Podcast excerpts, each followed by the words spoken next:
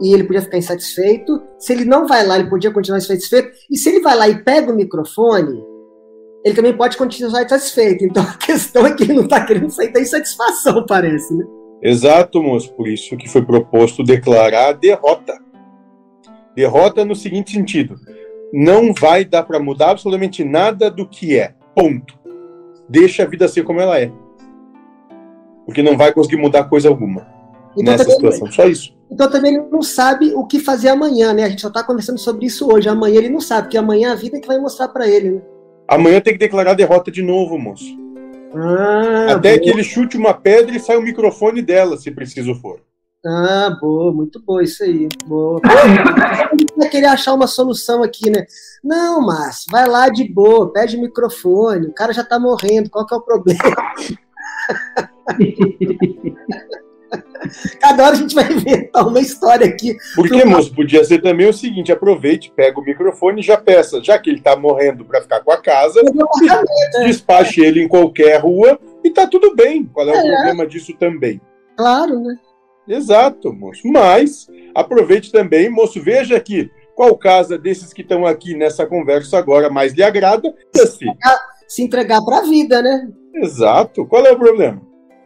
É, adorei, eu também, pô.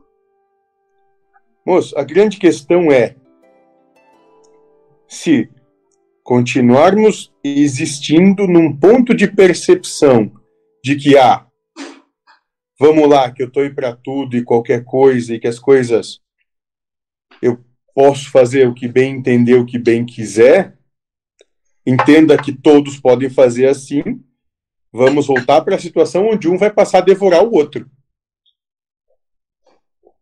É só isso. Se, se dentro do seu entendimento você está disposto a experienciar essa situação, isso também pode ser providenciado.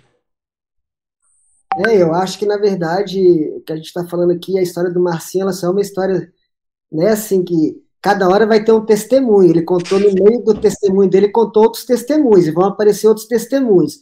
E parece que no tempo da humanidade é assim também. Toda hora aparecem novos testemunhos. Ótimo, moço. E os novos testemunhos que a gente está aqui falando de Cristo, Lúcifer, Joaquim, né? É, todos esses seres. Então, eles precisam também de novos testemunhos né, para a gente estar se relacionando aqui. E para a gente aprender, parece que é uma lição aqui que todo mundo tem medo, sem exceção, porque isso está tá na, tá na relação, está na energia que a gente traz. É esse medo de perder a vida, de perder o controle de verdade, né? Não é perder o controle para achar que vai entrar na nave espacial. Né? Não é perder o controle para achar que vai parar na dimensão tal ou vai encontrar com, com os anjinhos. É perder o controle mesmo. E isso ninguém quer, né, mentor? Eu não, ainda não conheci alguém que queira. Você conhece me apresentar alguém? É, sim. Compreendo o que você propõe e posso posso colocar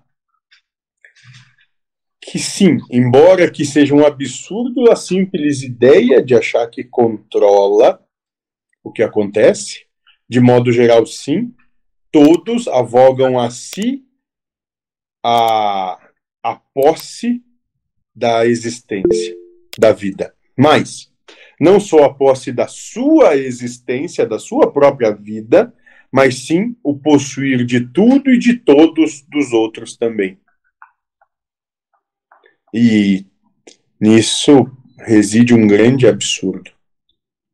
Grande. Porque não é senhor nem da sua própria existência, que dirá da dos outros. Não são.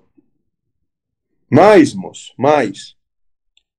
Interessante é ter uma seguinte e breve percepção. Essa brincadeira tem data e hora para acabar e ela vai acabar para todo mundo. Então, muito cuidado como vão levando esse jogo que estão inseridos. Porque vai acabar. E passa muito rápido, moço. Ontem mesmo, disso, quando vocês eram crianças, crianças dentro do, do que o sistema onde estão inseridos propõe. Hoje, alguns já são adultos, outros já estão muito maduros, outros já estão numa maturidade não, mais longeva. Todos eles, para todos vocês, tudo passou muito rápido. Prestem atenção. E digo mais: pelos atavios que ao existir nessa, nessa proposta está tomando, velocidade do passar dos dias, das semanas, dos meses, dos anos, vai se intensificar e vai, ser, vai parecer muito mais rápido. A grande questão é: vale a pena viver, existir e esse existir passando de maneira diligente dessa forma? É só isso, moço. Porque se valer, se para você ou para qualquer um disser, não, eu quero uma existência mesmo onde eu passe o tempo todo lutando contra tudo e contra todos, fazendo o que eu quero, do jeito que eu quero e o que eu acho, problema nenhum, moço, para mim. Só entenda e esteja pronto para o preço que isso vai recair sobre você. Só isso. Esteja pronto para que na sua vida todos façam o mesmo dessa maneira. Porque o universo vai refletir isso. Só. Só. Então, como o moço antes colocou, cuidado com o que desejam ou como desejam, porque podem conseguir. E se conseguirem, bom, isso vai ter um peso que vai recair sobre vocês. O tal do karma. Só isso.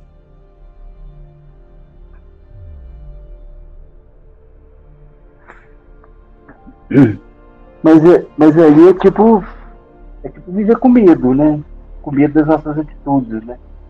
O Moço, não é, ah. não é medo. Por que, que você, nesse momento, não vai em meio aos jacarés, né, nu, e se coloca em meio a eles, eles famintos? Não é medo, moço.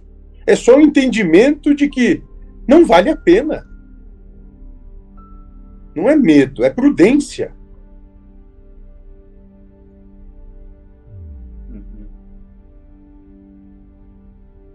Enquanto todas as religiões brindam a existência de um local diferente desse planeta para que se alcance a vida espiritual e, portanto, preparam o ser humano para ir para lá, a doutrina espiritualista ecumênica ensina o espírito a já viver em um mundo espiritual dentro da matéria física